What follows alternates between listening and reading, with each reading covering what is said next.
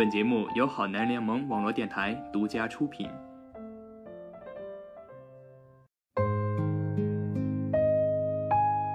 嗨，听众朋友们，大家好，这里是你好青春，我是主播小马甲。在我们不能把一件事做到最好的时候，你有讨厌过那个不那么完美的自己吗？那么，让我们来分享一篇文章：不嫌弃现在的自己，就是成长。作者：生肖。我们曾经如此渴望命运的波澜，到最后才发现，人生曼妙的风景，竟是内心的淡定与从容。我们曾如此期盼外界的认可，到最后才知道，世界是自己的，与他人毫无关系。高中的那几年，我时常跟身边的好友聊自己，我说我很嫌弃现在的自己。因为成绩不够好，因为不够努力，因为不够勇敢。那时候的我就好比电影《七月与安生》里面的七月，每天安静的上课，安静的下课，宿舍与教室两点一线，是个没趣的人。时常因为考试没考好，我便就是闷头哭泣，然后在心里责怪那个愚钝笨拙的自己。害怕让父母失望，以为哭过、自责过，心里就会好受一点。然而并没有，无非就是跟自己过不去。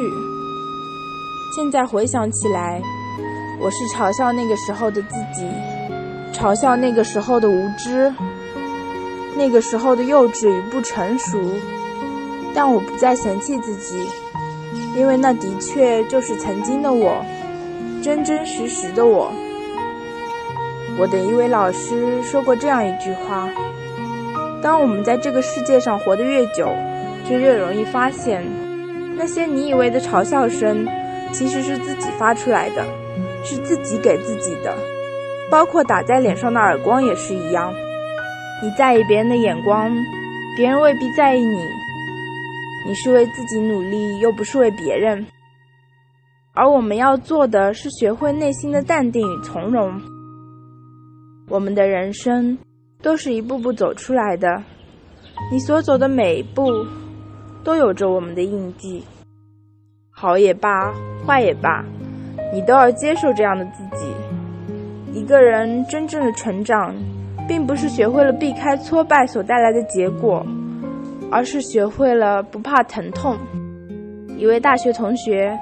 刚实习那会儿，在一家销售公司做销售专员，做着自己完全不擅长的工作，单纯的以为无论做什么工作，只要认真踏实，就一定能做好。我相信很多人对销售行业都是有一定了解的。作为一名销售人员，最关键的就在于口才，把死的说成活的。把坏的说成好的，而这恰恰是他最不擅长的。那时候因为有业绩要求，业绩则又与工资挂钩，每次在电话里客户沟通的时候，他的内心都是忐忑的，因为他觉得自己又要开始去心口不一了。每每这样，他的心里都是鄙夷自己的，嫌弃那个口是心非的自己，因为不擅长。所以无法去推销自己的产品，无法进行吹嘘或夸赞，这样一来，业绩上的结果自然就可以知道。后来没过多久，他就被公司直接辞退。生活就是这样，他在教你如何成长的同时，也正在给着我们一记耳光。这一记耳光让他明白，自己并不适合这份工作。也更让他知道，辞退是一件好事，比苦苦的煎熬好。《偶像来了》里面，刘嘉玲说，她喜欢现在的自己，因为以前的自己很彷徨，很不自信，而现在这个阶段是她人生中觉得最好的阶段，有丰富的人生经历、阅历，可以通过这些把工作做得更好。但尽管如此，他不嫌弃以前的自己，反而是感谢。对于自我的怀疑，对于未来的不确定，对环境的不安，这些我们都在慢慢的尝试着。只是后来我们发现，我们要做的就是把自己管理好，让自己提升。当我们朝着自己设定的那个目标不断前行的时候，你就一定可以从那种黑暗感当中走出来。只有做到这些，我们才能去享受人生的每一个阶段。前几天，因为自己的粗心导致了工作上出现了错误。夜里十点多钟的时候，领导在微信上告诉我，一篇稿件出现了问题。让我立马删除那篇稿件。我第一反应就是完蛋了，又出错了。但这次我比以往更淡定与从容地面对这个问题。我意识到了自己的错误，接受了出错的自己，也不再像以前那样责怪与嫌弃着笨拙的自己。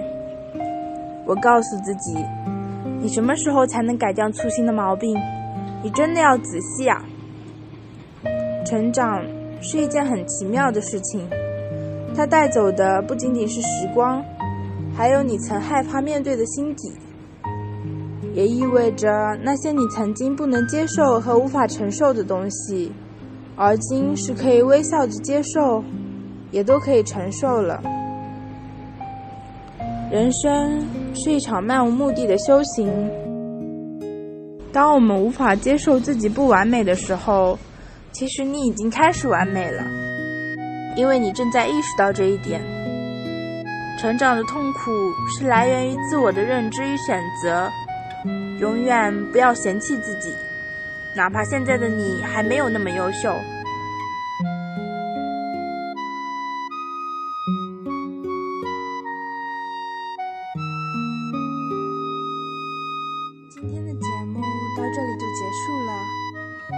果有想对我们说的话，欢迎大家关注我们的微信平台“好男人”的全拼加数字一零二七，或者艾特“好男人联盟”给我们留言互动。